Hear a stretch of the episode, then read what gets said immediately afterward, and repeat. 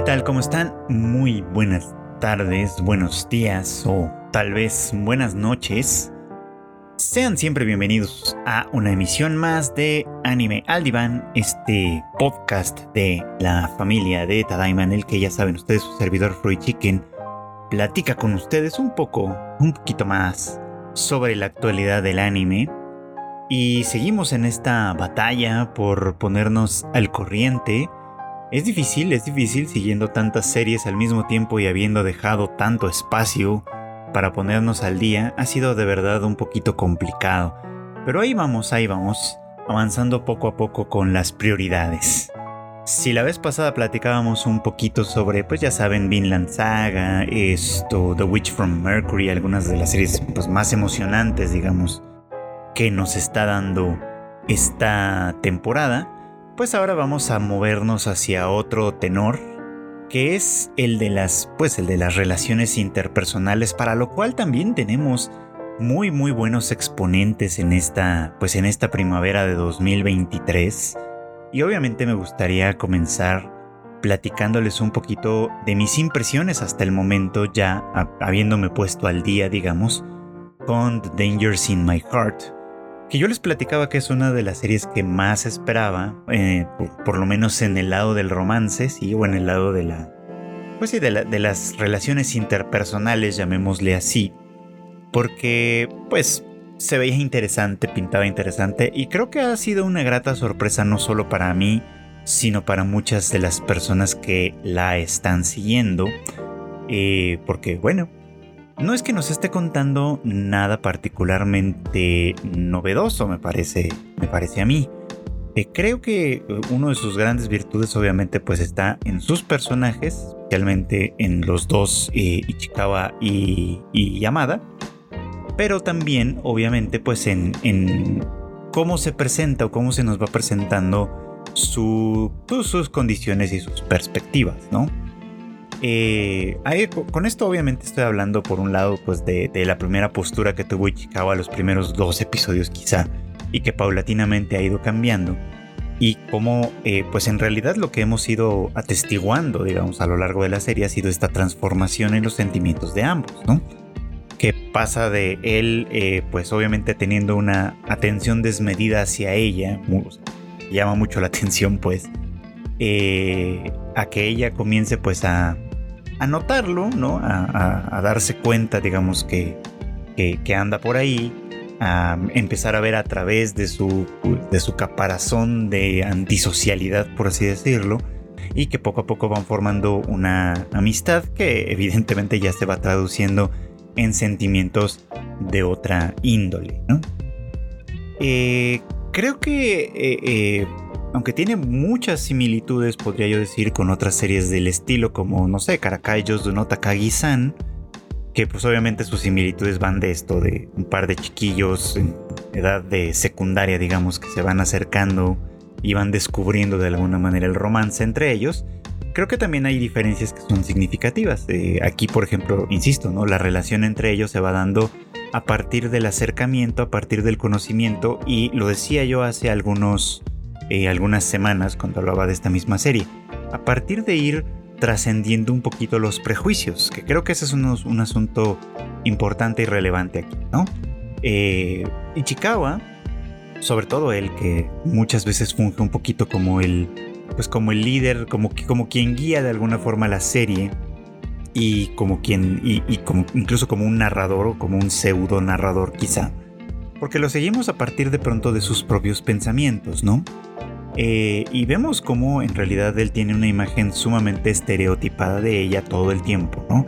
Al ser una chica atractiva, que además pues es, eh, por así decirlo, es canónicamente atractiva porque hasta trabaja como modelo adolescente para revistas y sale en televisión y demás, pues él tiene una eh, impresión, insisto, completamente estereotipada de eso, ¿no? De que él la considera como una persona superficial, la considera como una persona que eh, seguramente tendrá mucha experiencia romántica con chicos obviamente pues atractivos del medio y demás. Eh, la considera pues una persona eh, que, de ninguna manera voltearía a, fijarse en él. Y, y, es por eso que no es tan extraño que, por ejemplo, muy al principio él tuviera estas, pues estos eh, sentimientos homicidas, digamos, en torno a ella, ¿no? No porque crea que Ichikawa de verdad iba a cometer un asesinato, creo que nunca iba por ahí, sino que, eh, eh, pues, mm, ¿cómo decirlo? Creo que esto también ya lo hemos platicado antes, ¿no? Que los, por ejemplo, muchas veces los reportes de los asesinos, etcétera, hablan mucho de esta relación unilateral que establecen con sus víctimas, en la cual la fantasía que, se establece, pues, se convierte para ellos en una realidad, ¿no? Esta fantasía que puede ser muy estereotipada, pero que también puede estar al servicio de, eh, pues, de una fantasía que tienen de sí mismos, una fantasía eh, en la que se menosprecia, en la que se, se degrada, digamos, como la propia valía o el propio, la propia imagen, pues, y que justifica y explica incluso los sentimientos agresivos, pensamientos agresivos que puede haber en torno a la otra persona. Pero digo esto de los estereotipos y demás porque pues sí, o sea, creo que todos caemos en eso con bastante facilidad, en pensar a las otras personas en función de estos estereotipos, ¿no? Tal persona debe ser de esta manera, tal persona debe ser de tal otra. Y pues vemos cómo Ichikawa en realidad va trascendiendo esto a medida en la que va conociéndola mejor. Por eso digo que esto es un gran antídoto para un montón de problemas que tenemos como en el nivel de nuestras relaciones interpersonales. Conocer a las otras personas un poquito más allá de la superficie, un poquito más allá de la, eh, pues, pues del estereotipo quizá, un poquito más allá de la imagen que se proyecta, siempre nos va a dar una perspectiva mayor y nos va a permitir humanizar a las otras personas, ¿no? Eh, recalco mucho esto pese a lo poco que duró, porque pues sí, insisto, los pensamientos como violentos, agresivos de Ichikawa, que insisto de nueva cuenta también, muy seguramente no iba a llevar nunca a la práctica, eh, eh, partían básicamente o parten básicamente pues de este desconocimiento, ¿no? De este estereotipo. Y se han traducido en algo bien diferente a medida que la conoce, ¿no? Decía yo antes, a medida que se da cuenta, por ejemplo, que a pesar de lo que su eh, desarrollo eh, pues, corporal, digamos, por la edad, mm, demuestra o muestra, y la serie obviamente no deja ocasión para hacernoslo ver, eh, pues en realidad llamada todavía es bastante infantil, ¿no? y Chicaba también, por supuesto, ¿no? Entonces por eso es que la relación que establecen en principio pues es bastante tímida y demás, y poco a poco va caminando hacia otros, hacia otros terrenos, ¿no? Y esto ha pasado en las últimas semanas que me parece pues bonito, notable y digno de verse, ¿no? Como eh, pareciera como que ella está cada vez más consciente de que siente por él algo diferente, quiere estar con él, que quiere compartir cosas con él. Y por eso, por ejemplo, sucede esta, este bonito capítulo de la cita, ¿no? En la que ella, muy consciente de lo que representa la fecha, decide eh, citar a Ichikawa para, con el supuesto pretexto de que, de, que le devuelva sus mangas o no sé qué, pero para que en realidad pasen pues todo el día juntos teniendo una cita, ¿no? Claro que ella no le dice que se trata de una cita en principio, ¿no? Eh, y él pareciera que se tarda un poco como en darse cuenta de para dónde van las cosas, en el momento mismo en el que en vez de verse cerca de donde ambos viven, eh, viven en una, en, un misma, en una misma zona de la ciudad, muy cerca entre sí, es muy fácil verse pues, en cualquier lugar por ahí. Ella lo cita más bien en, pues, en Shibuya, ¿no? Que eh, pues es dentro de Tokio, por ejemplo, pues es un punto de encuentro muy, muy, recurrente para muchísimas personas. Eh, Shibuya además pues es un barrio eh, de moda, con cierta tendencia hacia lo juvenil, digamos, ¿no? Con tiendas de ropa, cafeterías, eh, restaurantes, donde pues, obviamente se pueden tener pues este tipo de, encuentros, ¿no? Como tal. Eh, y que pues básicamente es exactamente lo que sucede, ¿no? No se limita simplemente a entregarle sus cosas, ni mucho menos, sino que eh, Yamada le pide, ¿no? Que, le acompañe a hacer pues cosas que ella tiene que hacer, ¿no? O que ella quiere hacer. Y pues eso implica ir al café, eso implica ir pues ir a visitar tiendas, ¿no? Probarse vestidos con toda esta secuencia eh, en la que eh, Ichikawa coincide con su hermana y de alguna manera trata de guardar un poco como las apariencias. todo esto es interesante, insisto, ¿no? Todo esto de alguna manera eh, da cuenta y va revelando como distintos aspectos, tanto de, la conciencia de ambos sobre las circunstancias. Creo que eh, pues Llamada obviamente hace esto con toda la intención de que, eh, pues de, que esto sea como una cita, ¿no? recalco lo de la fecha, lo hacen en Navidad, que bueno, pues para quien, bueno, en Nochebuena, lo que sería Nochebuena, el 24 de diciembre que para quienes pues a lo mejor no lo saben, pues a diferencia de, nosotros o, de los países occidentales que estamos muy influidos por el cristianismo y por lo tanto pues el 24 de diciembre tiene una fecha, una connotación más bien como religiosa, eh, en Japón eh, pues por, obviamente por distintas eh, importaciones culturales y demás, la fecha tiene una connotación más semejante al Día de San Valentín, que ellos también celebran, por cierto. De tal manera que pues tener una cita de pareja en Navidad o en Nochebuena, pues es algo este, eh, pues, significativo, digamos, ¿no? En ese sentido. Y por eso es que creo que llamada lo hace pues completamente a propósito. Y conforme van avanzando los minutos y las horas, Ichikawa se va dando cuenta de esto. Y esto es importante por una razón. Porque eh, darse cuenta de, todos los esfuerzos que, que Yamada hace en este sentido es darse cuenta al mismo tiempo de que efectivamente ella puede ser que esté interesada en él de una manera diferente, de una manera que él pues sí seguramente no esperaba en principio. Y eso es relevante, es interesante y todo porque de nueva cuenta se rompen los estereotipos, ¿no? Pensarían, y muchos pensarían quizá, qué haría llamada con un chico como él, ¿no? Que en principio no parece ser atractivo, que no parece ser popular, que eh, tiene pues esta, pues sí, toda esta estética súper adolescente de rechazar a la sociedad y no querer formar parte de ella, eh, de, en fin, toda esta, pues toda esta como dinámica que es como muy edgy, muy adolescente en este sentido. Eh, o sea, no tienen en teoría absolutamente nada que ver y es en cierto modo una realidad, ¿no? O sea, sus, sus mundos, salvo por la escuela y demás, son muy diferentes, ¿no? Diferentes en cierto modo y pareciera como que los puentes no están ahí. Y esto pasa muy a menudo en realidad, o sea, a veces pensamos en, nuestras relaciones de amistad y de pareja, por supuesto, en términos de compatibilidad. Si nos gustan las mismas cosas, si compartimos las mismas ideas, si tenemos todos estos puntos en común, etcétera, la cuestión va a funcionar mucho mejor, ¿no? Eh, y si somos muy, muy diferentes, y esto obviamente puede eh, sentirse de todas las maneras, por supuesto. No hay quien piensa, por ejemplo, en el horóscopo como, una, como un eje para tomar algunas de estas decisiones. Y por ejemplo, si ya no son signos compatibles, pues mejor ni intentar, ¿no? Cuando creo que en realidad pues muchas relaciones interpersonales no surgen en realidad, ¿no? o no surgen de esta compatibilidad superficial, digamos, ¿no? De, tener los mismos gustos y demás, sino que también pueden surgir a partir de las diferencias, precisamente.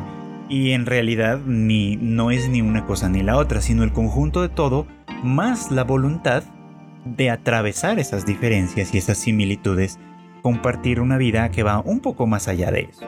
Ajá. O sea, pues sí, porque es cómodo y es, es agradable, por supuesto, estar con amigos y con parejas con quienes compartimos cosas que tenemos en común, ¿no? Que nos guste el anime. Eh, y, que, y que por ahí pues hagamos a lo mejor una primera conexión quizá. Eso está bien y eso es poco. Puede ser que nos guste un poco como la diferencia también, ¿no? Que, que algo de otra persona nos atraiga precisamente porque transgrede eh, a lo que estamos habituados o lo que estamos siempre eh, o lo que tenemos presente siempre o yo qué sé, no transgrede de alguna manera el entorno en el que nos solemos mover y eso nos parece profundamente atractivo y nos guiamos hacia ese lado y pues es un punto que puede también ser de contacto si la otra persona también está interesada en esa diferencia. Pero lo que al final hace que una relación se vuelva mucho más significativa es ir más allá de eso, porque eso es solo la superficie es ir más allá a tratar de entender un poquito más las dinámicas que hay de fondo y conocernos a un nivel personal. Y en ese nivel personal, obviamente, pues tenemos acceso a una eh, a, un descubrimiento que parece muy cotidiano quizá, pero que al mismo tiempo se vuelve diferente. Y es que pues en el fondo todos somos muy semejantes. En el fondo todas las personas tenemos como las mismas fracturas más o menos, ¿no? O podemos entender las fracturas del otro porque tenemos pues nuestras propias fracturas, por ejemplo, ¿no?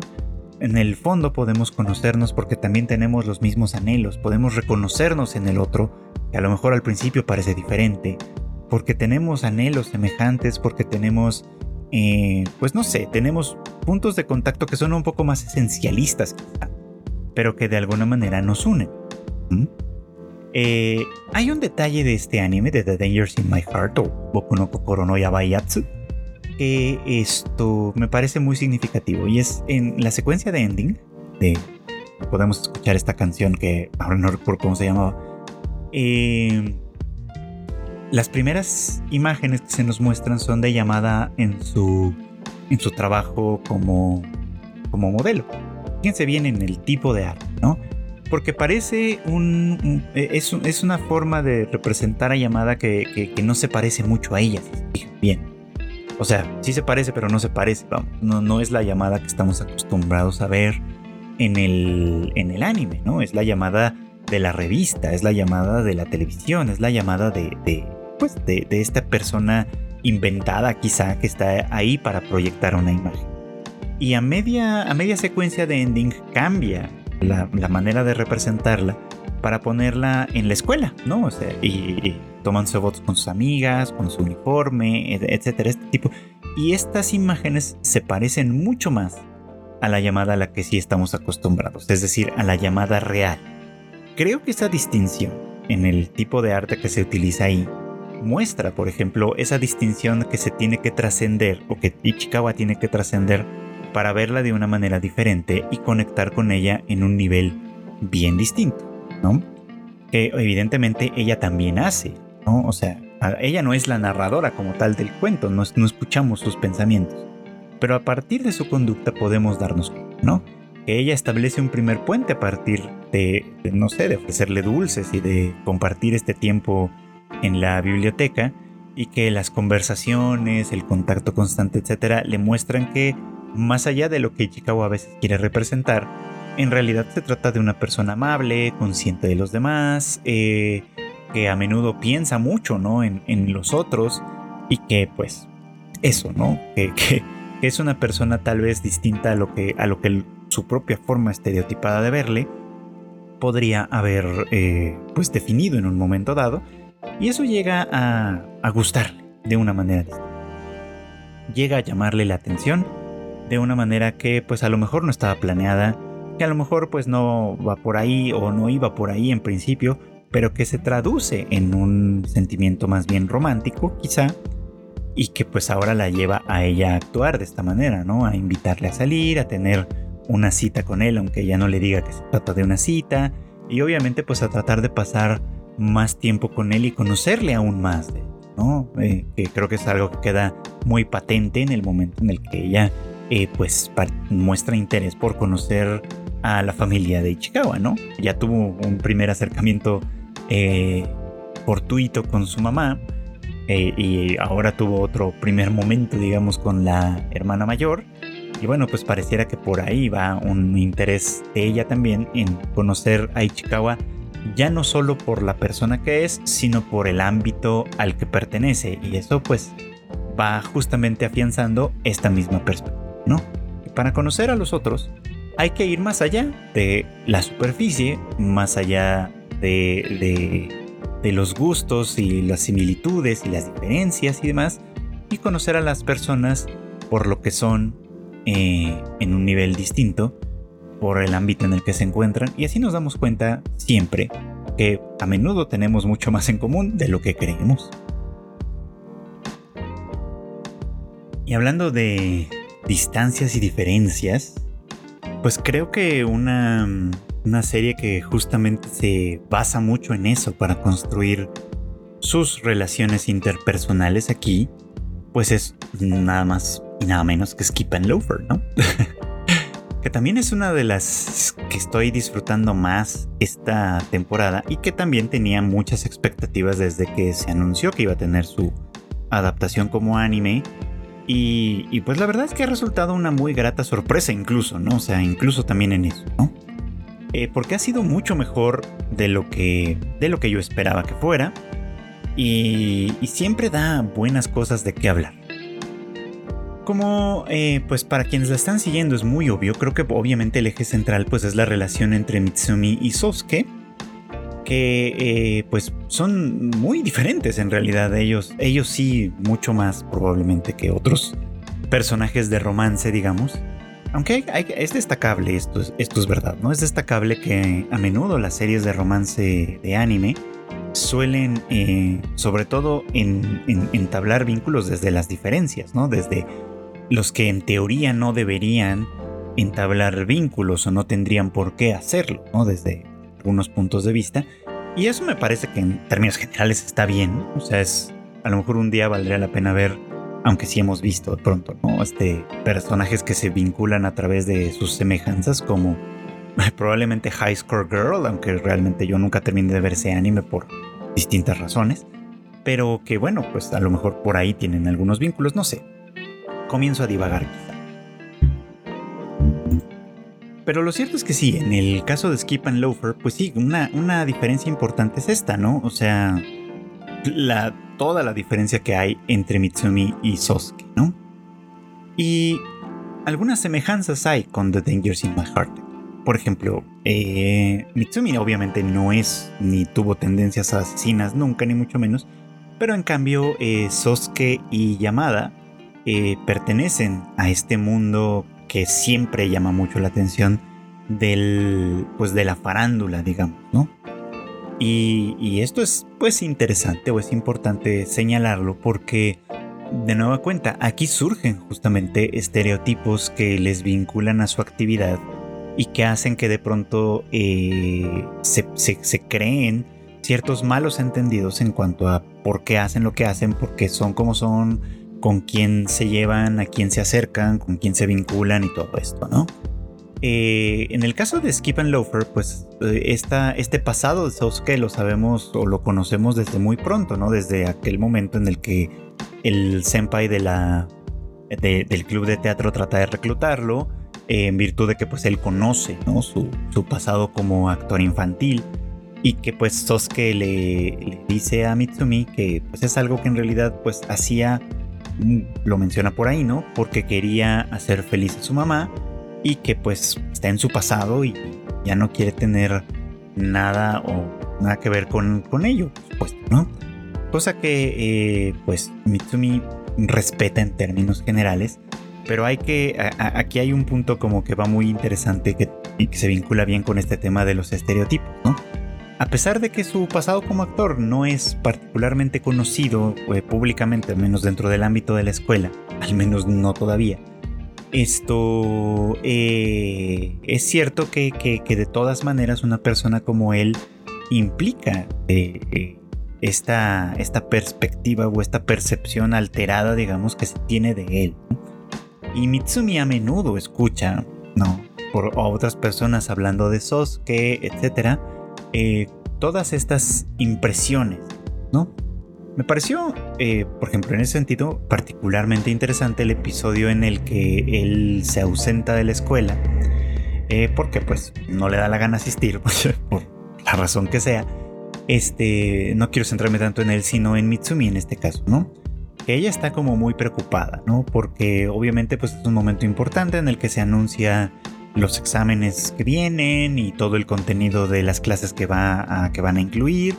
Y ella, que es una persona muy responsable, que quiere destacar y que, como ya hemos platicado en otro momento, pues tiene todo este largo plan de vida que implica obviamente que ella siempre esté a la cabeza de las cosas e involucrándose en un montón de cosas pues obviamente se preocupa por esto, ¿no? Porque tiene que hacer ella misma un buen papel y espera que su mejor amigo, Sosuke, este, pues también, ¿no? Pueda enfrentar esto y salir adelante sin mayores inconvenientes, ¿no?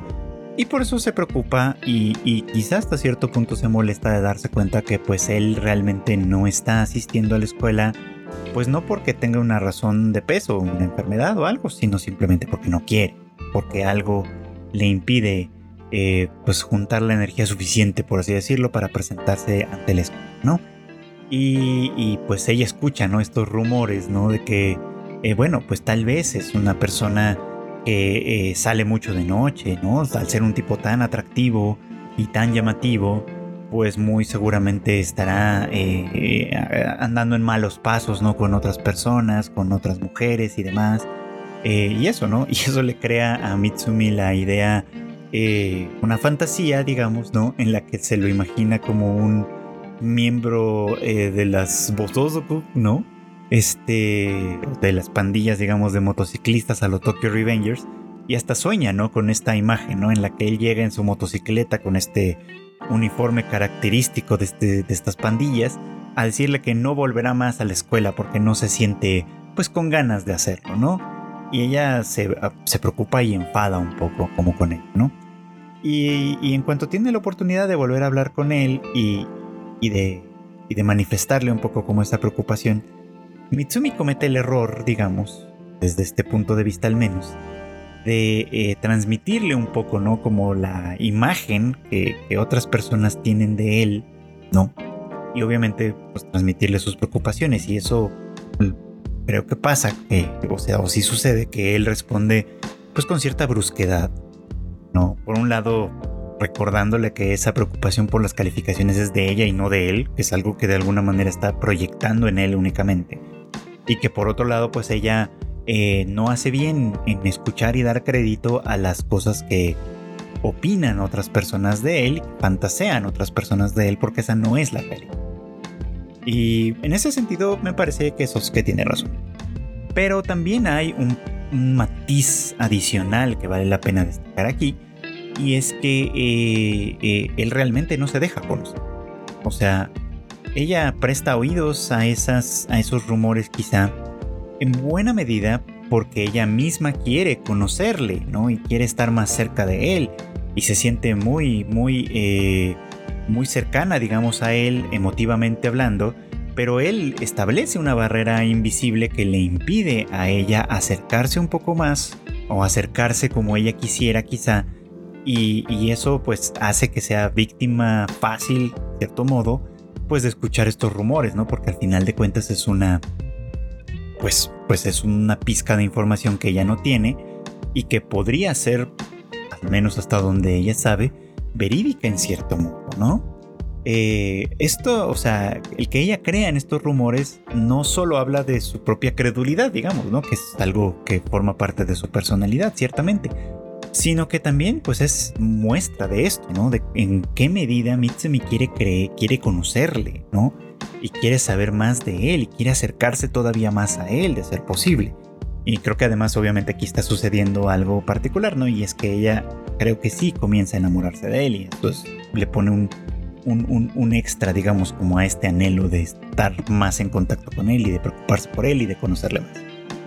Y pues esto este matiz me parece que es importante. Si bien es verdad que ella no tendría por qué creer en esos rumores, también es verdad que él no le da mucho a ella como para como para conocerlo más, ¿no?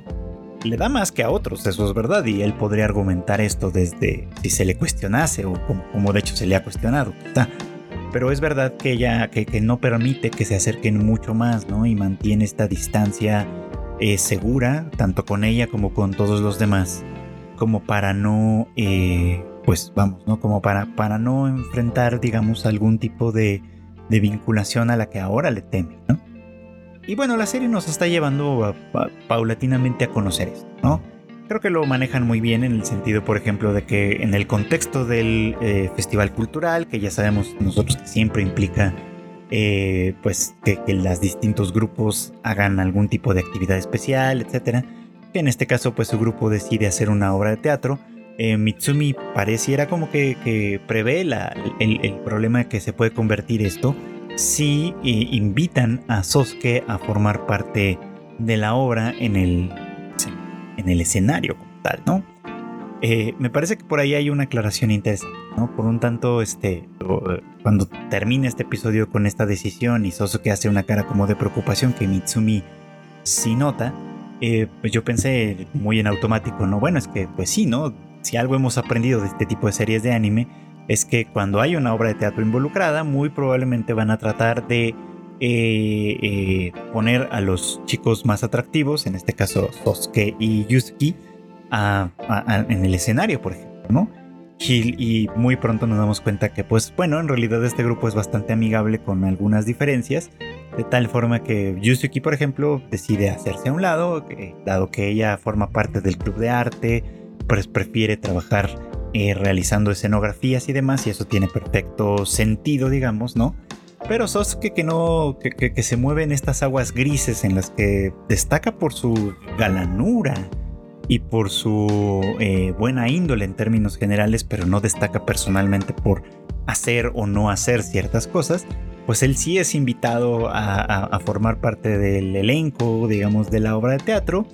Obviamente pues hay eh, algunos intereses de otros personajes, ¿no? como de este chico que quiere salir en el escenario y destacar un poquito, en que, en que Sosuke también aparezca porque eso implica atraer más público desde luego, y él al no tener una razón, lo dice él mismo, muy eh, sólida o muy significativa como para oponerse, pues decide aceptar muy, eh, pues, pues a regañadientes, ¿no? Lo cual, pues, eh, todo este contexto nos, nos sirve o nos, nos se vuelve muy útil, digamos, para lo que estoy seguro que viene a continuación que es este conflicto final, digamos, que va a ser el final de temporada en, cierto modo, en el que pues van a, colindar, no, más bien a colisionar aparentemente. Eh, estos dos mundos que que ha querido mantener al margen, o tres mundos quizá que ha querido mantener al margen. Uno que es obviamente pues este ámbito de la escuela, donde él se ha sentido pues hasta cierto punto cómodo manteniendo la distancia por otro lado, el ámbito de su pasado como actor, que involucra a esta chica lírica, que pues con quien todavía no se entiende muy bien qué tipo de relación tiene o tuvo, pero que aparentemente pues es una relación que, que está movida en buena medida por la culpa y que por otro lado pues esa culpa le mueve a, a, ser pues, bastante dócil, digamos, ¿no? Con las imposiciones de esta chica.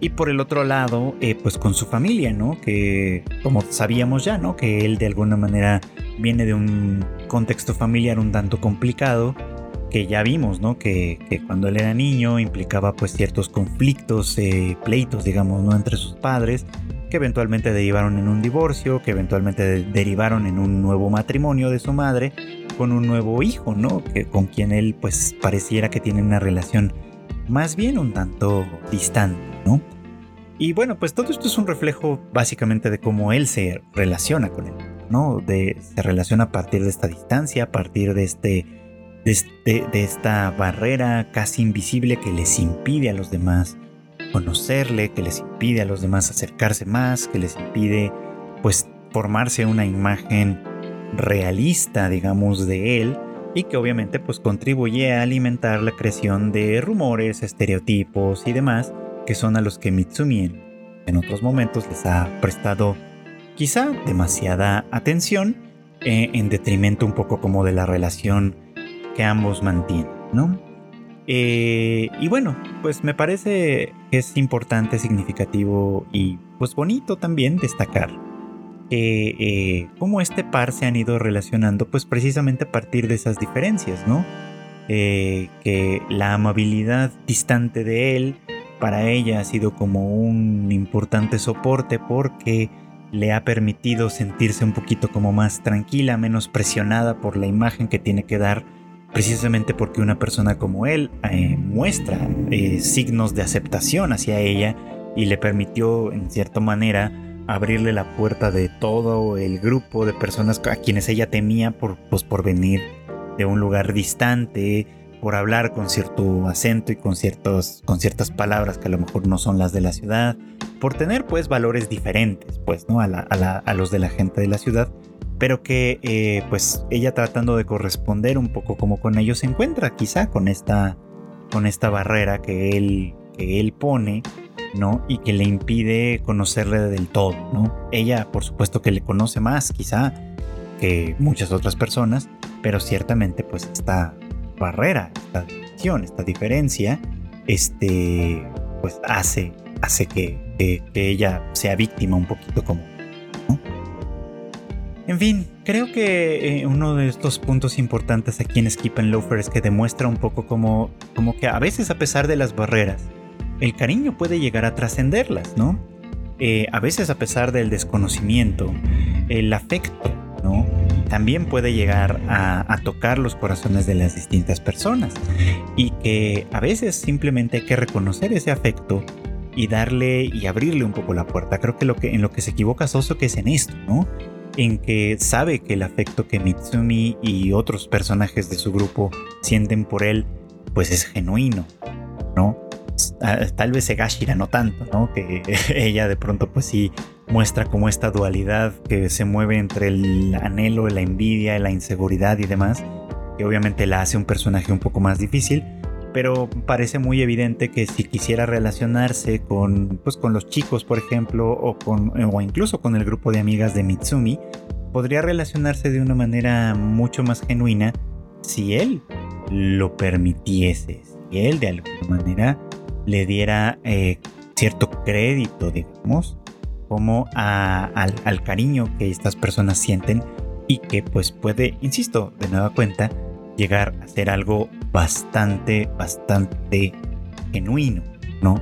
Y no en realidad inspirado nada más en su, pues en su atractivo personal, en su pasado como actor o en cualquiera de estas cosas que obviamente establecen ya de por sí una barrera para relacionar. Y bueno, en un terreno completamente diferente, relacionado creo yo, o creo que al menos puedo relacionarlo, pero sí muy diferente en cuanto a su construcción, pues está Oshinoko, una de las series más pues llamativas, más comentadas y seguramente más esperadas de la temporada también, pero que eh, a diferencia por ejemplo de las dos anteriores de las que he hablado el día de hoy, que son bastante directas y hasta lineales y, y podría llegar a decir que hasta inocentes.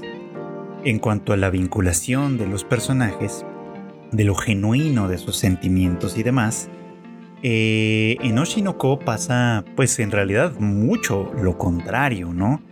Y esto obviamente pues eh, le da un matiz o un cariz que es muy muy diferente al de otras series del tipo. Porque bueno, eh, Oshinoko también es una serie que, que se basa mucho ¿no? en las relaciones interpersonales para construir, pues ahora sí que lo que nos quiere contar. Y es a partir de eso que se vuelve también muy muy importante distinguir. Creo que es una de las cosas relevantes que heredamos desde el primer episodio de esta serie. Distinguir lo genuino de lo falaz, lo genuino de lo falso. Eh, esto es, me parece que es como muy muy importante, ¿no? Eh, y, en esta serie, pues todo esto es muy complicado de distinguir de pronto precisamente por el ambiente en el que se enfoca. Eh, hay como, como un paralelismo interesante, ¿no? Por un lado, decía yo hace un rato, ¿no? Eh, llamada de The Dangers in My Heart, pues es una persona que, que, es famosa, ¿no? A pesar de ser una niña de secundaria, pues es famosa porque es una modelo y sale en televisión y demás, ¿no? Sosuke también, ¿no? A lo mejor ya no es eh, tan famoso como, como pudo haberlo sido o como lo fue antes, ¿no? Sosuke de Skip and Loafer. Pero tiene un pasado como actor y, apareció de alguna manera en, probablemente en series o en películas y conoce ese medio y algunas de las personas con quienes se vincula, como Ririka, todavía están inmersos en ese Y bueno, pues Oshinoko trata sobre todo de ese medio, ¿no? De cómo, eh, bueno, y de las personas que lo conforman, que conforman ese medio y cómo se vinculan entre sí. Y lo hace obviamente con este, eh, pues con este argumento especial que Akasaka creó, en el cual pues eh, y Ruby en realidad son un par de, chicos reencarnados, digamos, ¿no? Que reencarnaron como los hermanos, como los hijos gemelos de su idol favorita en un momento dado, ¿no? Que fue Ai y con quien tuvieron esta relación dual compleja, digamos, en la que fueron sus fans en su vida anterior, en la que ellos mismos tuvieron una relación particular en su vida anterior y que ahora como hermanos, por un lado, cada uno de los dos recuerda su pasado, sí, pero no son conscientes o no saben que su hermano contrario, digamos en este caso, también formaba parte de ese mismo sistema en fin, hay muchas cosas que están ocultas, digamos, para este par de, pues de coprotagonistas, digamos, este, de Aqua y de Ruby, pero que además, insisto, tienen esta doble relación entre que, en la que ellos a su vez estaban relacionados sin saberlo, o están relacionados sin saberlo, y ah, tienen esta doble relación con Ai en la que fueron sus fans y pues de alguna manera importante también fueron sus hijos, ¿no? Y que pues esto les motiva, ¿no? A, a, moverse hacia este ámbito de la farándula que es también una herencia un poco como de su madre, eh, con fines y con propósitos particulares, ¿no? O sea, Ruby eh, quiere vivir la vida que no pudo vivir, digamos, como en su pasado, y al mismo tiempo quiere honrar la memoria de su madre, ¿no? Siendo eh, pues un poco como la heredera de, de, ello, ¿no? Y Aqua busca algo mucho más turbio, por supuesto, ¿no?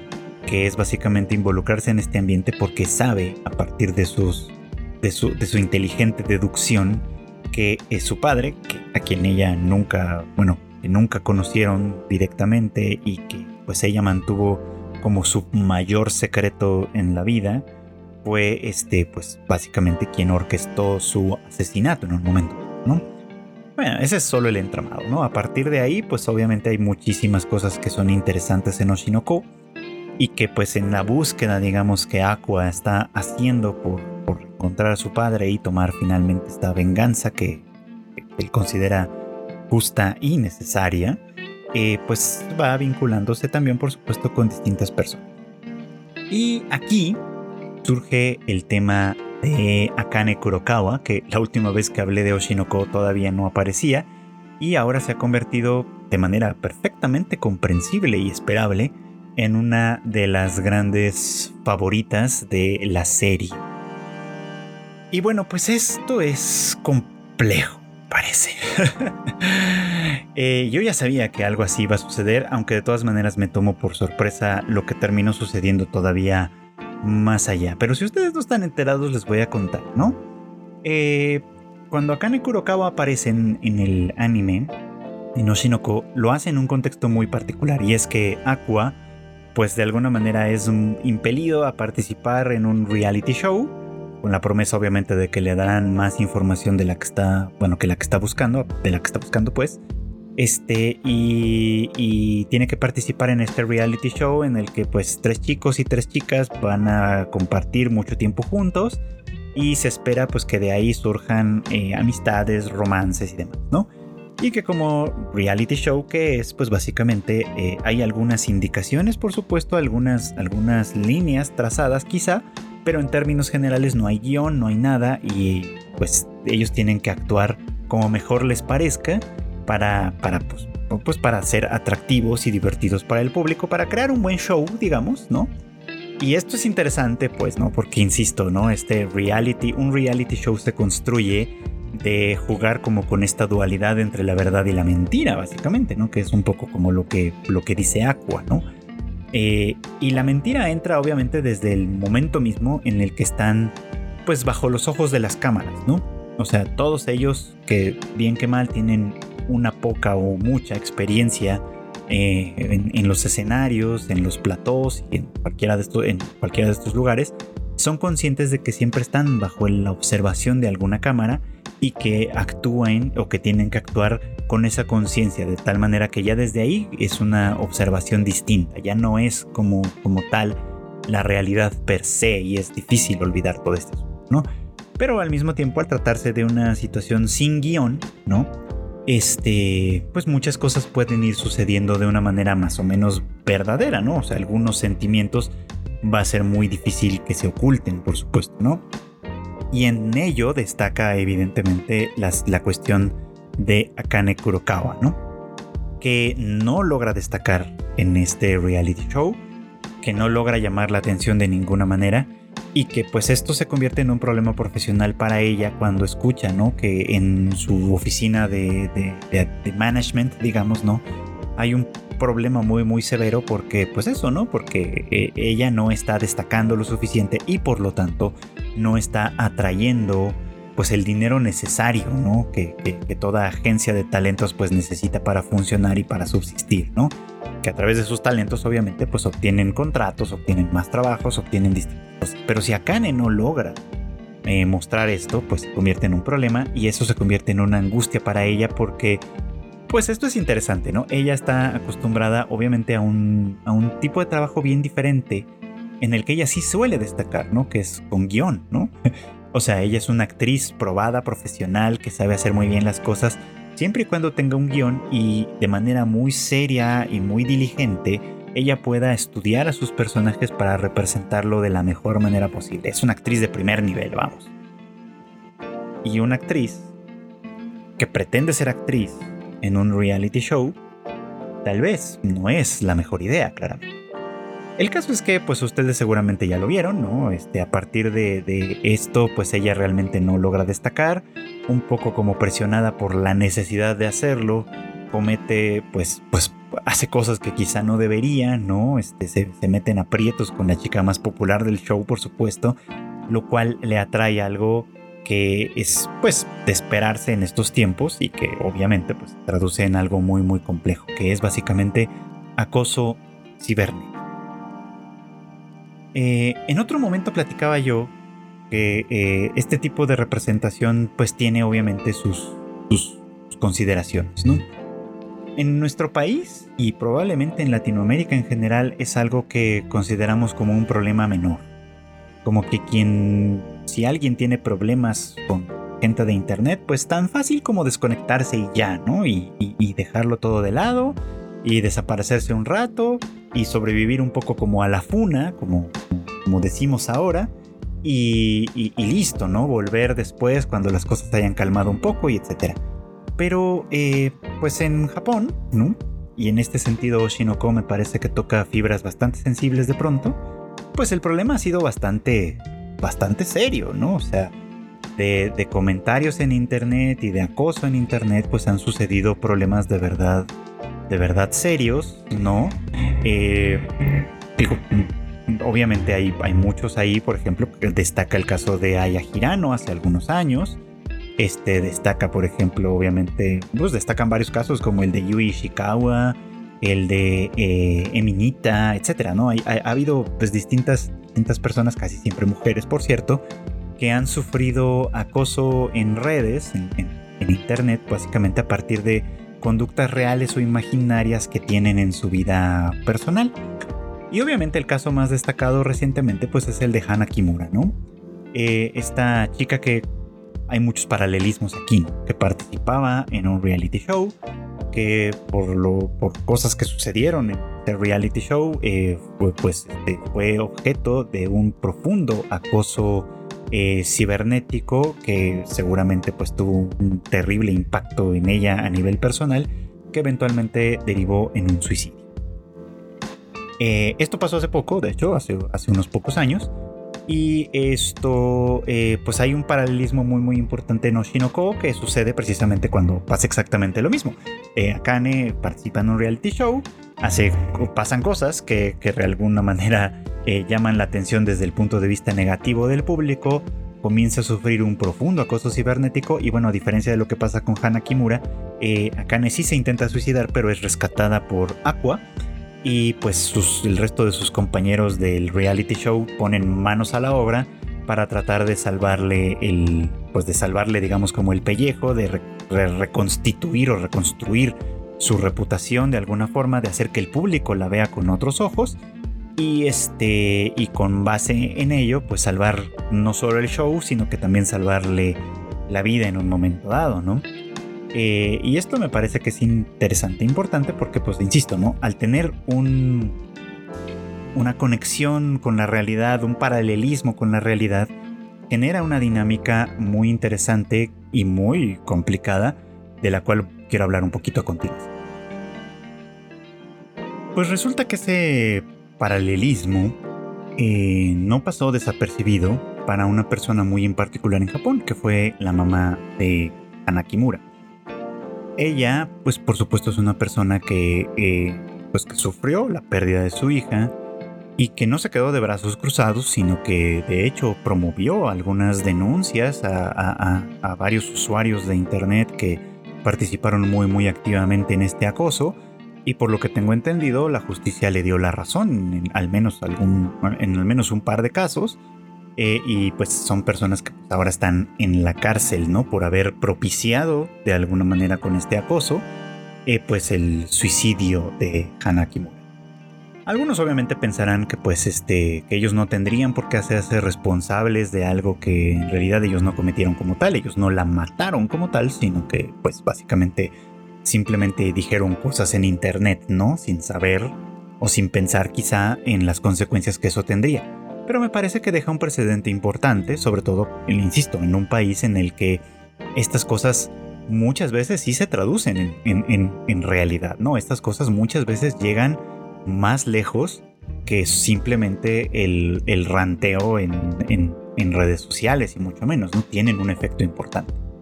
Y paradójicamente, contradictoriamente y diría yo incluso estúpidamente, eh, pues hay por ahí algunos reportes de que algunos fans de Oshinoko pues han decidido que es una buena idea ahora acosar a la mamá por quejarse ella misma de que la serie pues probablemente se inspiró en el caso de su hija para hacer esta representación. Y bueno, pues en ese sentido no quiero opinar demasiado, solamente quiero dejar como en claro dos cosas. Que por un lado creo que la mamá de Hana Kimura tiene razón en sentirse como se siente, pues, ¿no? O sea, si ella ve representado el mismo caso que su hija eh, para televisión y además a lo mejor lo interpreta como un simple eh, eh, pues, como un simple abuso, digamos, ¿no? Como de esta historia, pues creo que, pues sí, o sea, puede sentirse como se siente y puede expresarlo y listo, ¿no? Eh, creo yo que pues es una percepción que a lo mejor pues obviamente está matizada por su propia experiencia personal en la cual pues no, no tengo el menor deseo de meterme. Porque la serie más bien crea en realidad o, o trata de crear conciencia de algo diferente, ¿no? Que el público eh, comete un error fundamental cuando compra la mentira como realidad, digamos, ¿no? Y cuando compra una realidad que está completamente parcializada como una realidad completa, por ejemplo, ¿no? En realidad lo que hace a través de esto es cuestionar un poquito como la psicología de los públicos, ¿no? Que básicamente se crean o se construye a partir de estereotipos y de mentiras o de verdades a medias, por supuesto, ¿no? Y bueno, pues decía yo paradójica y estúpidamente, pues porque lo que ha sucedido es que los fans de Oshinoko han decidido acosarla a ella, ¿no? A la madre de Hanakimura, eh, criticándola un poco como, como en este sentido.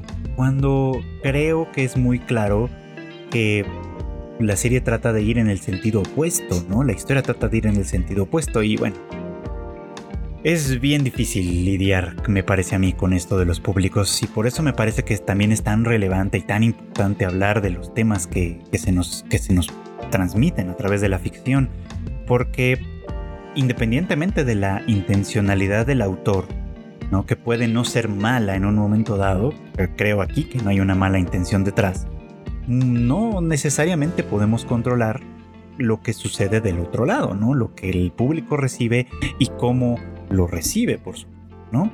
Y es ahí donde de alguna manera sí tenemos que ser un poquito más vocales en cuanto a todo esto, ¿no?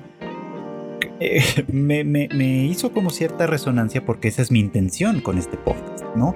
Hablar de las temáticas que hay por ahí para ofrecer perspectivas al público, o al menos aparte del público al que me hace favor de escucharme, y, y, que podamos de alguna manera discutir y digerir lo que, lo que vemos para entenderlo de una manera diferente o, a lo mejor un poco diferente quizá, ¿no? Y no quedarnos nada más en la superficie de, todo, ¿no?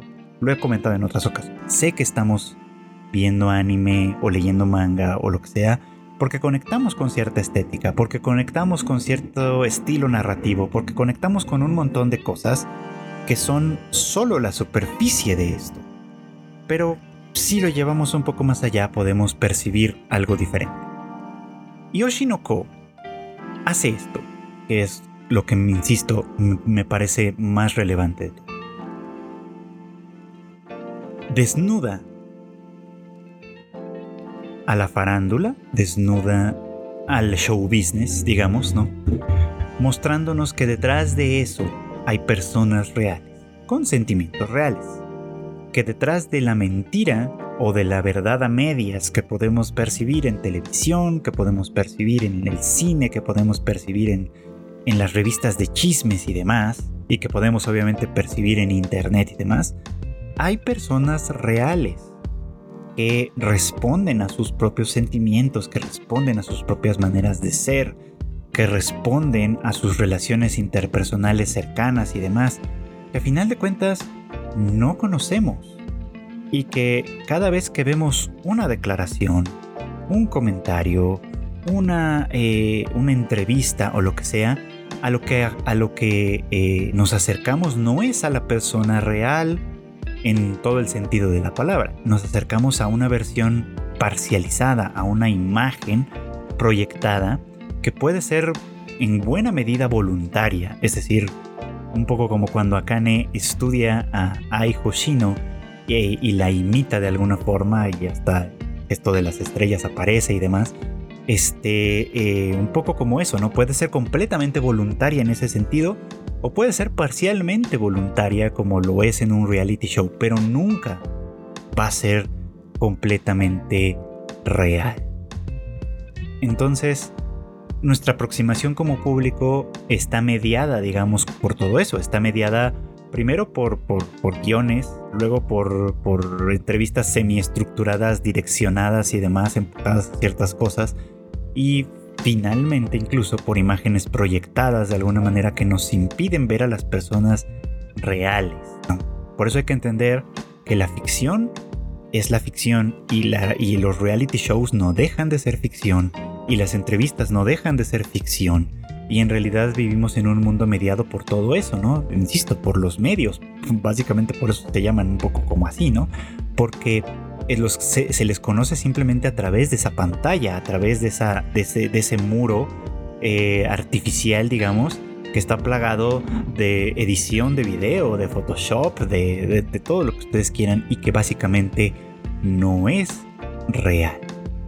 Pero que la responsabilidad que tenemos de este lado es, primero, en hacer esa distinción de lo que es real y lo que no, y segundo, de cómo lo estamos consumiendo nosotros, de cómo es que lo adquirimos, ¿no?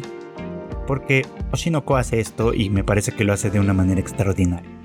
Desnuda esto, desnuda que la farándula, que los medios y demás son mentiras o verdades a medias, que están editadas, que están proyectadas, que están eh, eh, filmadas de tal manera que las cosas se pueden ver de una manera o de otra, pero que no representan de ninguna manera la realidad. Ese es el eje central de Oshinoko.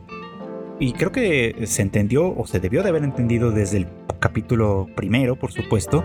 Y si no, pues si han escuchado el tema de Idol de Yoasobi, que ahorita obviamente es uno de los más escuchados a nivel mundial, eh, fíjense muy bien en el final de la canción, de la versión completa, en la que eh, Yoasobi replica la línea literalmente que dice ay, ¿no?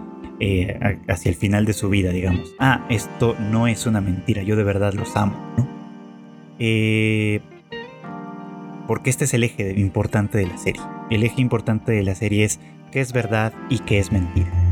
Y nosotros como espectadores sí tenemos un poquito como la responsabilidad de hacer esa diferenciación y de vincularnos con los medios entendiendo que esos son medios y que son mentiras. Y que las mentiras obviamente pueden tener su traza de verdad y por eso son atractivos, pueden reflejar partes de la realidad y por eso también son atractivos. Pero a nosotros nos toca hacer esa, ese discernimiento, ¿no? Nos toca, como lo hace o como lo desea hacer Mitsumi, nos toca, como lo hace Kawa y Yamada, nos toca trascender, esa superficie, trascender esa mentira a medias o esa verdad a medias para llegar a una cosa más concreta, más real, más esencial. Y bueno, pues esto fue todo por hoy. Gracias como siempre por acompañarme en el anime al diván. Ya saben ustedes que este podcast se graba y se transmite todos los miércoles en algún momento del día. Para su conveniencia, estamos en Spotify, en Apple Podcast, en Google Podcast, en Amazon y en muchas otras plataformas de podcast para que nos escuchen en donde a usted le parezca mejor. Además, acá en Tadaim pues tenemos más contenido para ustedes. No se olviden que Marmota y Q discuten todo lo que pasa en la industria de los videojuegos en el Rage Quit que sale en algún momento de cada semana y que Kika habla sobre cine sobre todo y series que pueden ustedes disfrutar en otras plataformas también, en el Shuffle que sale casi siempre hacia el fin de semana y que por supuesto después de una un tanto larga pausa ya volvió también a nosotros. Eh, por otro lado tenemos todo el equipo en conjunto el Tadaima Live en punto de las 9 de la noche todos los jueves que pueden ustedes ver a través de nuestros canales en YouTube, en Twitch y en Facebook y que después pueden escuchar también en su formato de podcast, aunque sin el elegante, digamos, momento de los memes y demás, que pues no se, no se puede ver y que pues a veces hacemos la referencia, ¿no? Para que vayan a los videos y los vean ahí. Este, además tenemos obviamente las noticias más importantes y relevantes en tadaima.com.mx. Eh, síganos en todas nuestras redes sociales en arroba tadaimamx, a mí personalmente en arroba chicken para que platiquemos de todo esto y nos escuchamos próximamente en nuestro siguiente episodio de Anime al. No me quiero despedir sin antes desearles como siempre que pasen muy buenas noches, buenas tardes o buenos días.